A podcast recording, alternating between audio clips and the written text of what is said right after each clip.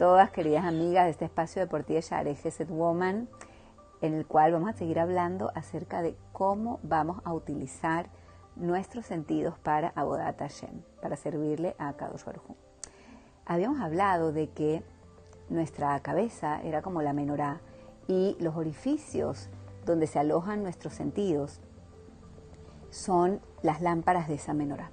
Y que es importante para que nosotros podamos irradiar esa santidad divina, que esas lamparitas estén purificadas. Y tenemos que saber que según la fisiología, cada uno de nuestros sentidos recibe la información del exterior.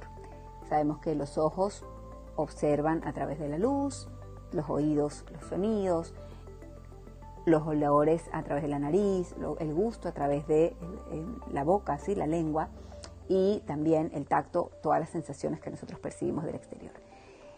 Esas sensaciones es una información que se transmite a nivel de, a, través del sistema nervioso hasta el cerebro. El cerebro es quien finalmente procesa e interpreta la información. Si nos imaginamos esto como un juzgado, cada uno de los sentidos trae un testimonio, viene a contar una historia y dice, mira, yo vi esto de estos colores, de esta forma, de esta manera, yo lo escuché así, sabía de esta forma, eh, el olor parecía algo más bien dulzón o algo más bien fuerte. Sin embargo, quien va a reconstruir toda esa información y va a terminar de decidir qué es, si es bueno, si es malo, si es conocido, si es desconocido, si nos va a producir una sensación agradable, nos va a producir miedo, es el cerebro. ¿Y para qué les cuento todo esto? Porque todo esto es una información de ida y de vuelta. Es decir, nuestros sentidos captan lo que sucede a nuestro alrededor y nuestro cerebro lo interpreta y finalmente lo juzga como bueno o malo en función de lo que estamos nosotros pensando. Pero también, según como yo esté pensando y el estado de ánimo en el que yo esté, voy a mirar, a escuchar, a saborear o a percibir otro tipo de cosas. Si yo estoy contenta y estoy enfocada en ver solamente cosas buenas, voy a ver las maripositas chiquitas que están alrededor, voy a ver el cielo más azul, el sol más luminoso, me va a parecer todo hermoso y eso es lo que mi cerebro va a interpretar cuando vea todas esas imágenes.